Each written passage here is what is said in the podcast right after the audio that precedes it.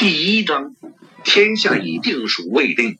第九节买物，不光是周开荒，邓明也注意到了人群中的窃窃私语，而且这低语声变得越来越高。开始有人质疑是不是骗局，还提到闯贼、欺营都绝不可信。看到李清汉保持沉默，没有附和这些质疑。邓明不知道李兴汉这种表面上的中立能保持多久。越来越大的压力让邓明感到必须要进一步取信于人。不过他不知道该怎么说，只好求助周开荒。周千总，你是如何知道的？邓明希望周开荒帮自己圆谎，拿出一个合情合理的解释，自己肯定是拿不出来的。就指望周开荒会再一次的发挥极致，度过眼下的难关。周开荒眉头一皱，在心里嘀咕着：“你不愿意说就不说好了，谁也不能强迫你说。”那个李兴汉的神情像是已经信了，他的部下闹闹哄哄，自然有领头的管着他们，把他们压下去。可你这话问的。就好像是在与我对口供，让我替你拿出一个理由。不过邓明既然问起，周开荒就答道：“当然知道了。”周开荒觉得以前在重庆的大营里，邓明和元宗帝有很多对话。邓明的话里话外几乎已经承认：“殿下，你不是有一串宝珠吗？我们见过了。”周开荒猛地忆起元宗帝和赵天霸对那串珠子的赞美，他们就是根据那串人间少有的珍宝，猜出了邓明具有高贵的出身。谭文部这么多人，也许有识货的吧？殿下何不把那宝珠取出，省得大家生疑？周开荒琢磨着，邓明看来是不肯承认三皇子的身份。而且这个身份确实也太过耸人听闻，引出的疑问恐怕不会比平息的少。既然元宗帝和赵天霸都把那串珠子说的那么了不起，只要对面出个有见识的，不就能让大家信服了吗？听到周开荒说到宝珠，邓明心中一松，原来是这串珍珠，想不到我的珍珠很值钱吗？也许在这个时代，珍珠泉是自然生成的，连基本的养殖技术还没有人听说过，珍珠还属于很稀罕的东西。不管怎样，全听周开荒的，先混过眼下这一关，等脱险之后再向这位李千总赔礼道歉吧。想到此处，邓明就把那一串珠子从脖子上摘下来，递给李兴汉。李谦总，请看，李清汉的祖上是规规矩矩的普通人，可不像元宗帝或是赵天霸父亲那样参与过抢劫王府，也没见过皇家的珍宝。他双手接过邓明的珍珠，用完全外行的眼光看去，人造珍珠因为有镀膜，所以它的表面比天然贝壳更加光彩夺目。晶莹剔透，让人一看就觉得是好东西。久闻好的宝珠一粒就价值连城，我别说宝珠，就是普通珠子也没见过一颗。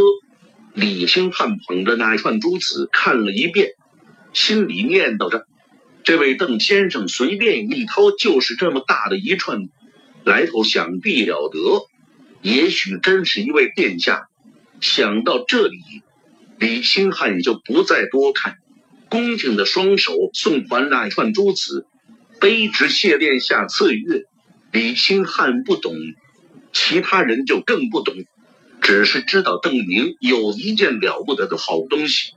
在众人叽叽喳喳的惊叹声中，邓明把这串珠子又戴到脖子上，重新见过以后。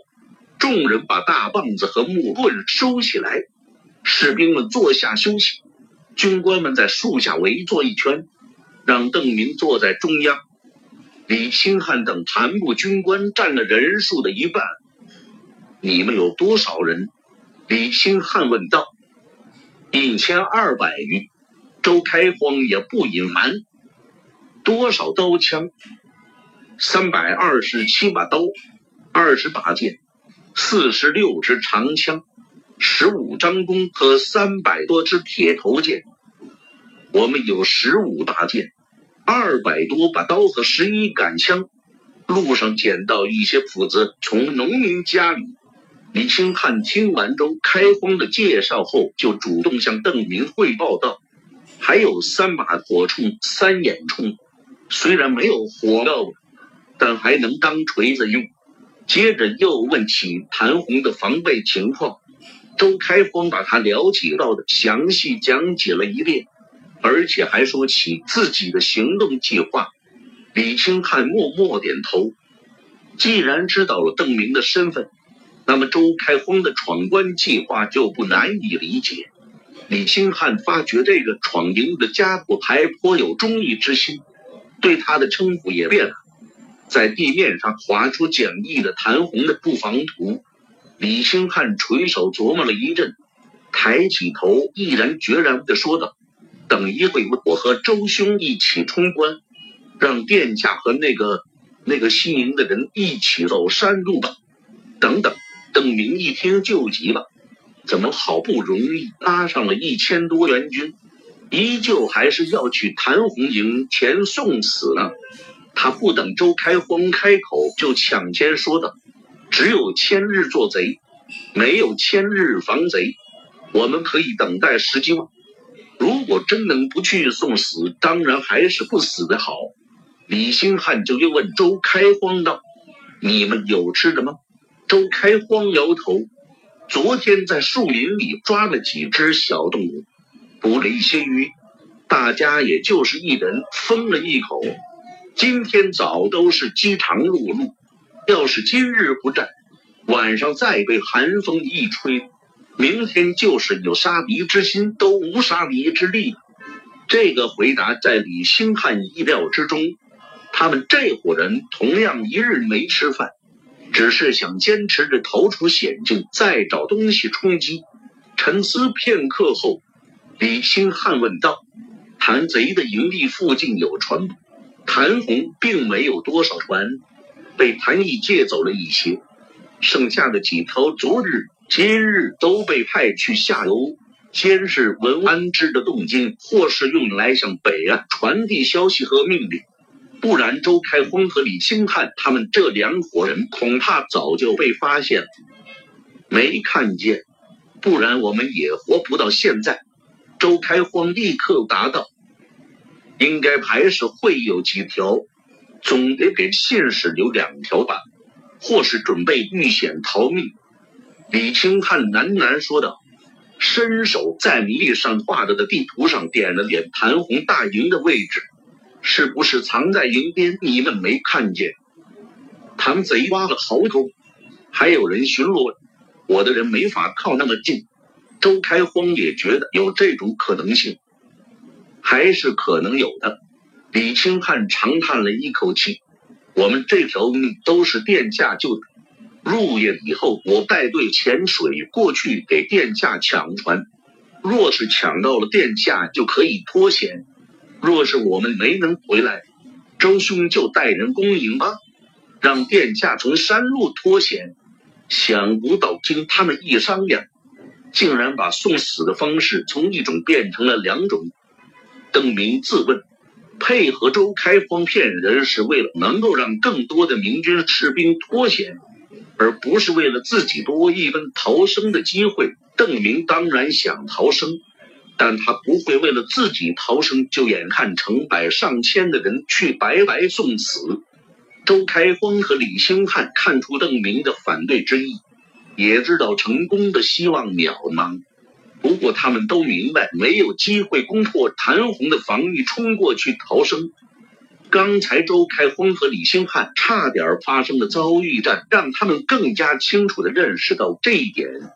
周开荒无法有效率的指挥全军发起进攻，李兴汉也是同样，而且后者军队眼下还散布在后面几里长的路上，没有全部到达。附近的地形造成了一种对防守方极为有利的局面。进攻者能够有效利用的只有江边横窄一段的江岸，其他地方都是复杂难行，而且利于隐蔽埋伏的植被区。进攻者无法展开兵力，也难以通讯指挥。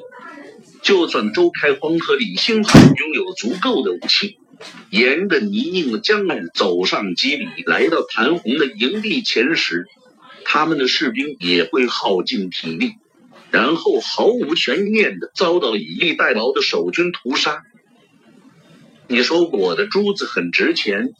邓明腾的站起身，急切地问周开荒道。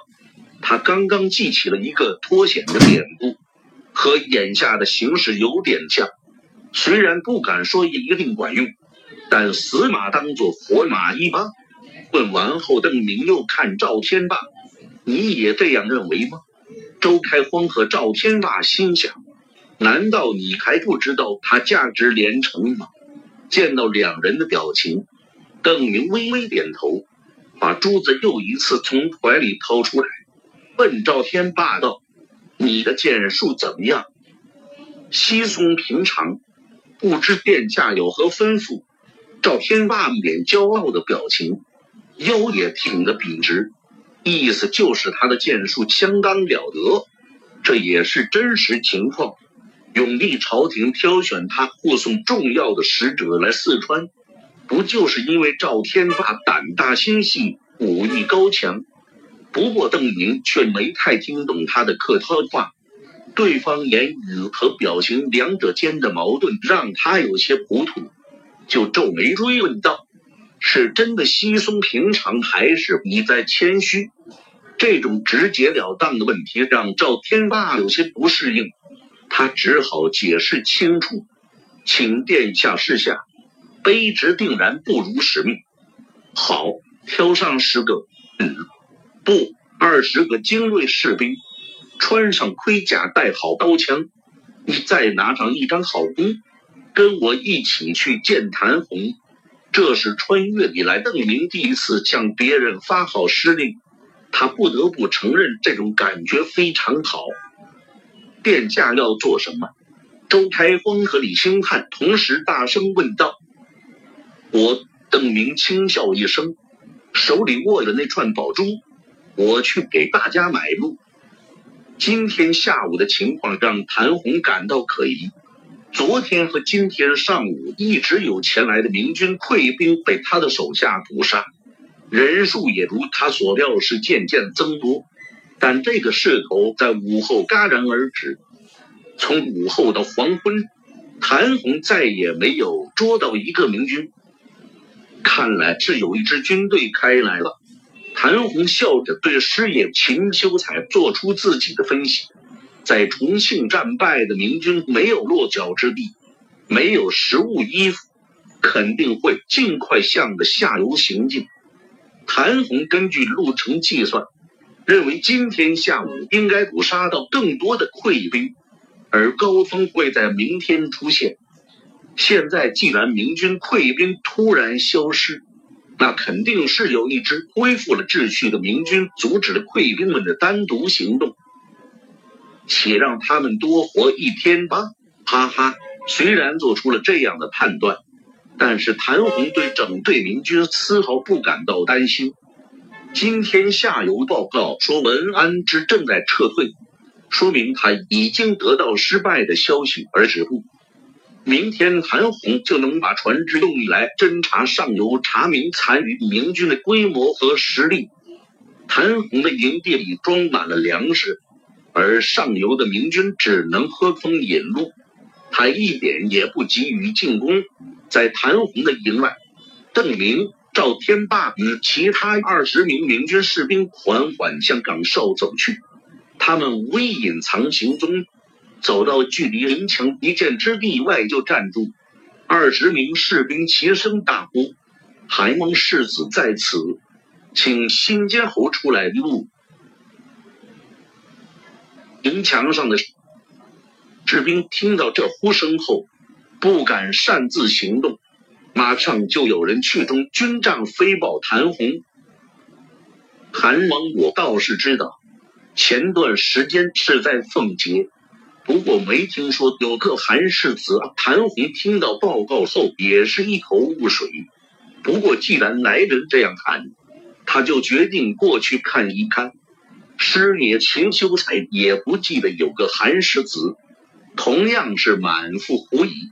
难道是冒名顶替？不过冒名顶替有何好处？总不成他自称韩世子，我们就放他过去吧？看看无妨。谭红一时也理不清头绪。等谭红带着秦修才走到营墙上，他身边的士兵也马上高喊回去。侯爷在此，来人有话就讲吧。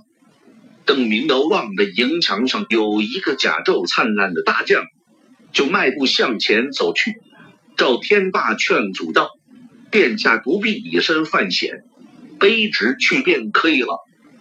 我去，而且我赌他们不会放箭。”邓明让二十名卫兵留在安全距离外，大摇大摆地走到营墙前，让对方可以看清自己面容。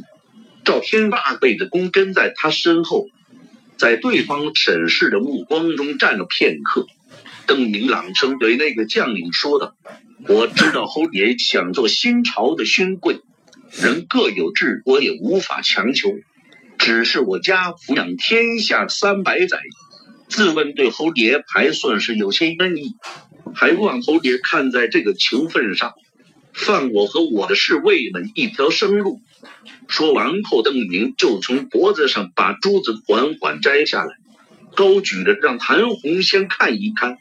接着又大声说道：“这是太祖高皇帝赐给韩王家的宝珠，三百年来代代相传。今天我愿意把它献给侯爷，还望侯爷笑纳，给我一条能够承载我和我身边这些人的船。”说完，邓明就转身把珠子交给身旁的赵天霸，后者把它系在箭杆上的时候，邓明又继续高声的对谭红解释：“不劳侯爷派人来取，我的长吏会把它射上营墙。过一会儿也不劳侯爷相送，只要派一两个人把船划出来交给我就行了。”赵天霸用细绳系好珠子。又仔细检查了一下，然后弯弓搭箭，嗖的一声把他射上营墙。那箭飞入营中后，立刻就有人飞奔去时。谭红一脸严肃的看着下面的邓明，轻声问身侧的秦修才：“你怎么看？”秦修才摇头道：“面生，完全不识得。不过这个年轻人看上去面相还不错。”也显得大方从容。谭红点点头，我也有这种感觉。侯爷，一个卫兵跑过来，把珠子和剑一起献上。谭红一拿到那串珠子，眼睛就直了。他世代江门，小时候看见过祖母和母亲的首饰。祖母有两根珍珠簪子，每只簪子上只有一颗珠子。那是祖母的宝贝，郑重其事的收在首饰盒里。后来那几根簪子传到了他母亲手里，现在归他妻子所有。碰上亲戚过生日、婚嫁等大事，才敢出去炫耀一番。这是什么？秦修才确实不懂。这是海中之珍，真正的珍珠。你看它是银色的吧？可只要晃一晃，就能看见粉的、蓝的、黄的各种颜色。海贝壳里长出来的珠子才有这般的光彩，只有海珠才有这般的金属光泽。谭红指着那镀了一层金属膜的珠子说道：“爱不释手的用一个指头轻轻在珍珠上面抚摸，如此大的珠子，真是闻所未闻。这一串牌真是皇家至宝。”非同凡响，侯爷确定是这是皇家之物吗？不识货的秦修才听到谭红说的这般肯定，对邓明的身份也信了几分。民间岂有此物？谭红斩钉截铁地说道，略一沉吟，说不定还是叶明珠那。说着，谭红把珍珠合在两掌中，微微松开一个小缝，想看看是不是会在暗中发光。秦修才见谭红这么高兴，赶紧摇头晃脑，做出一副如痴如醉的模样，大张着嘴，半天没有合上。清兵们都凑上来，想看看夜明珠如何发光。谭红小心翼翼地从那细缝中看了半天。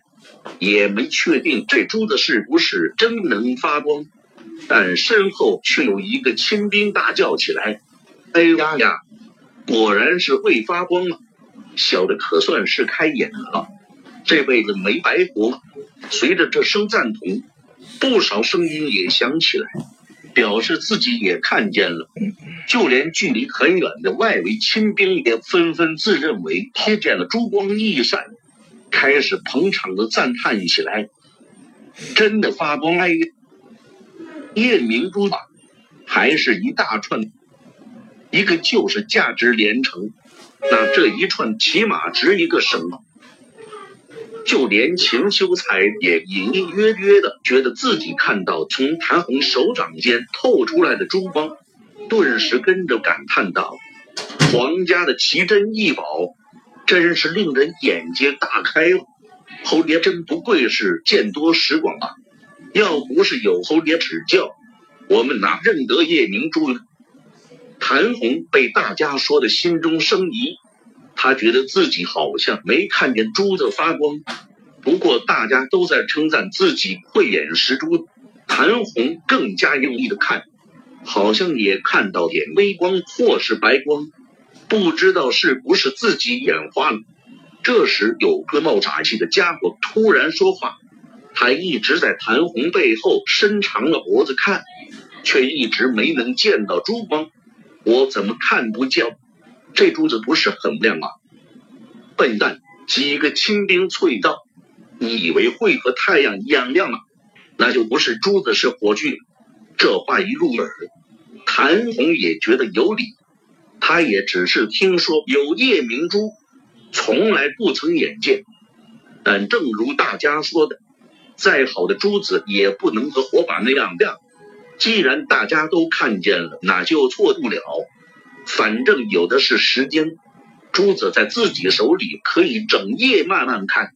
现在的当务之急是，谭红把珠子放入怀中，看向营墙下邓明的时候。脸上已经是凶光毕露，笔者淡，存稿真的不多，所以每天五千字。不过既然大家都着急，那周末我双更一万字吧。周六中午第二更，到时候大家多投我几票，我记得收藏。